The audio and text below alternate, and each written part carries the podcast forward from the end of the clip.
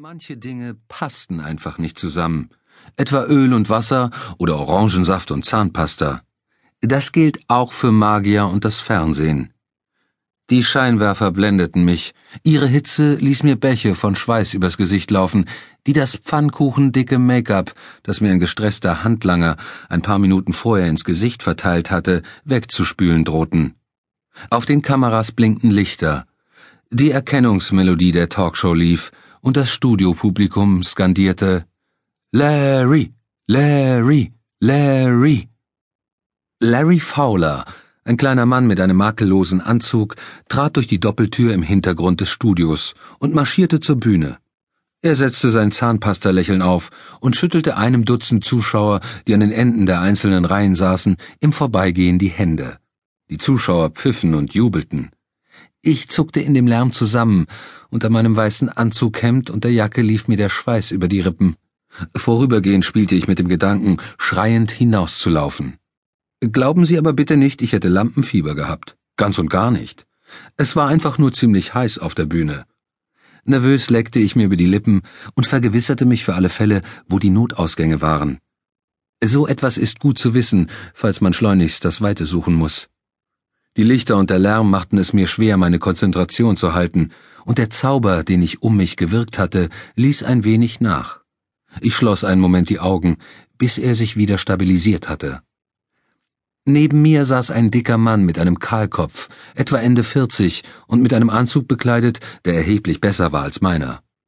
Mortimer Lindquist wartete gelassen und mit höflichem Lächeln, murmelte aber ohne die Lippen zu bewegen. Geht es Ihnen nicht gut? Ich habe Wohnungsbrände erlebt, die angenehmer waren als das hier. Sie haben um dieses Treffen gebeten, nicht ich, erwiderte Mortimer.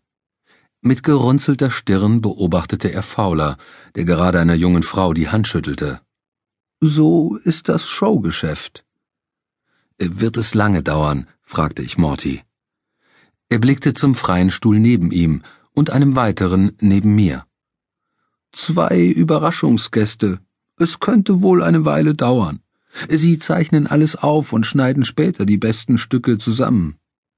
Ich seufzte. Direkt nachdem ich meine Arbeit als Privatdetektiv aufgenommen hatte, war ich schon einmal in der Larry Fowler Show gewesen, und das hatte sich als kapitaler Fehler erwiesen. Ich hatte danach gegen eine ganze Woge von Beschimpfungen ankämpfen müssen. Was haben Sie denn herausgefunden? fragte ich. Mord warf mir einen nervösen Blick zu. Oh, nicht sehr viel. Nun machen Sie schon Mord. Er öffnete den Mund, aber dann bemerkte er, dass Larry Fowler bereits die Treppe herauflief und die Bühne betrat. Zu spät, warten wir auf die Werbeunterbrechung. Larry Fowler tänzelte auf uns zu und schüttelte erst mir und dann Mord ausgiebig und mit maßlos übertriebener Begeisterung die Hand. Willkommen in der Show, sagte er in ein Handmikrofon. Dann wandte er sich zur nächsten Kamera um. Hexerei und Zauberei, Fälschung oder fabelhaft. Als ersten Studiogast begrüße ich das Chicagoer Medium und den medialen Berater Mortimer Lindquist, der bereit ist, uns in sein geheimes Wissen einzuweihen. Die Zuschauer applaudierten höflich. Neben ihm sitzt Harry Dresden, Chicagos einziger professioneller Magier. Diesmal kicherten die Leute, während sie klatschten. Ich kann nicht behaupten, dass ich schockiert war. Die Menschen glauben heutzutage nicht mehr an das Übernatürliche, denn was in dieses Reich gehört, macht ihnen Angst. Es ist viel bequemer, sich einzureden, niemand könnte mit magischen Mitteln zuschlagen und einen töten, und dass Vampire nur in Filmen vorkämen und Dämonen nichts als psychische Fehlfunktionen seien.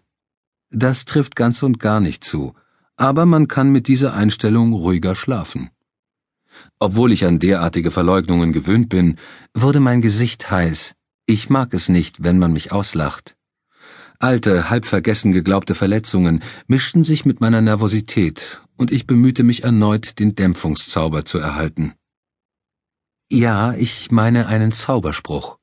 Ich bin nämlich tatsächlich ein Magier. Ich arbeite mit der Magie. Mir sind Vampire, Dämonen und viele andere Wesen begegnet. Ich habe noch die Narben und kann es beweisen. Das Problem ist allerdings, dass die moderne Technik versagt, sobald ein Magier in der Nähe ist.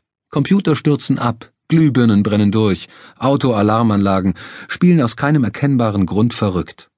Ich hatte mir einen Zauber zurechtgelegt, mit dem ich die Ausstrahlung meiner Magie wenigstens vorübergehend unterdrücken konnte, um nicht gleich die komplette Studiobeleuchtung und alle Kameras in die Luft zu jagen oder den Feueralarm auszulösen. Das war auch so schon eine komplizierte Angelegenheit und ein schwieriger Zauber dazu. Bisher war es einigermaßen gut gegangen. Aber dann zuckte gleich neben mir ein Kameramann zusammen und riss sich den Kopfhörer herunter, der eine pfeifende Rückkopplung von sich gab. Ich schloss die Augen, schob mein Unbehagen und meine Verlegenheit beiseite und konzentrierte mich auf den Zauber. Die Rückkopplung hörte auf. Nun gut, sagte Larry nach einer halben Minute Vorgeplänkel. Morty, Sie waren schon mehrmals als Gast in dieser Show. Würden Sie unseren Zuschauern bitte noch einmal erklären, was Sie tun? Mortimer riss die Augen weit auf und flüsterte Ich treffe mich mit den Toten. Die Zuschauer lachten. Etwas ernsthafter ausgedrückt, ich führe Seancen durch, fuhr Mortimer fort. Ich bemühe mich, Menschen zu helfen, die einen nahen Angehörigen verloren haben, wenn sie mit den Verstorbenen im Jenseits Kontakt aufnehmen möchten, um irgendetwas zu klären, das hier auf der Erde ungeklärt blieb. Außerdem biete ich Weissagungen an, die meinen Klienten bei wichtigen Entscheidungen helfen. So kann ich sie vor möglichen Gefahren warnen. Wirklich, sagte Larry. Könnten Sie uns das einmal demonstrieren? Mortimer schloss die Augen und legte die Fingerspitzen der rechten Hand auf den Nasenrücken. Dann tönte er mit Grabesstimme hm, Die Geister sagen mir, dass bald noch zwei weitere Gäste eintreffen werden. Die Zuschauer lachten, und Mortimer nickte grinsend. Er wusste, wie man mit einem großen Publikum umgehen muss. Larry lächelte nachsichtig. Und warum sind Sie heute hier? Ich will einfach nur die Menschen auf die übersinnliche und paranormale Ebene aufmerksam machen, in einer neueren Umfrage erklärten fast 80 Prozent der erwachsenen Amerikaner, dass sie an die Existenz von Geistern der Toten, von Gespenstern glauben. Ich will den Menschen nur helfen zu erkennen, dass Geister tatsächlich existieren und dass es gar nicht wenige Leute gibt, die eigenartige, unerklärliche Begegnungen mit ihnen hatten. Vielen Dank. Harry, ich darf Sie doch Harry nennen. Aber klar, Sie sind der Boss, erwiderte ich. Larrys Lächeln gefror ein wenig. Können Sie uns etwas über Ihre Arbeit erzählen? Ich bin Magier, sagte ich. Ich finde verlorene Gegenstände, untersuche paranormale Vorfälle und bilde Menschen aus, die Schwierigkeiten damit haben, wenn sich ihre Fähigkeiten auf einmal entfalten. Trifft es nicht auch zu, dass Sie für eine Sondereinheit der Chicagoer Polizei arbeiten? Ah, gelegentlich, räumte ich ein. Ich wollte nach Möglichkeit nicht über die Polizei reden, denn die Verantwortlichen dort wären sicher nicht begeistert, wenn sie in der Larry Fowler Show zum Gespött gemacht würden. Viele Polizeibehörden im ganzen Land beauftragen freie Berater, wenn alle anderen Möglichkeiten ausgeschöpft sind. Warum sind Sie hier? Weil ich pleite bin und Ihr Produzent mir das doppelte Honorar zahlt. Wieder lachten die Zuschauer, dieses Mal etwas freundlicher. Larry Fowlers Augen blitzten hinter der Brille ein wenig ungehalten, und sein Lächeln ähnelte eher einem Zähneknirschen. Jetzt mal im Ernst, Harry, was haben Sie uns mitzuteilen? Meine Gründe sind die gleichen, die auch Mord, ähm, Mortimer hier genannt hat, erwiderte ich. Das entsprach der Wahrheit. Ich war gekommen, um Mord zu treffen und einige Informationen von ihm zu erhalten. Er war gekommen, um mich zu treffen, weil er nicht in meiner Nähe gesehen werden wollte. Man könnte sagen, dass ich nicht bei allen Zeitgenossen den besten Ruf genieße. Sie behaupten also, Sie könnten magische Dinge tun, sagte Larry. Ja. Könnten Sie uns das vielleicht vorführen? drängte Larry. Ja, das könnte ich, aber ich halte das für keine gute Idee.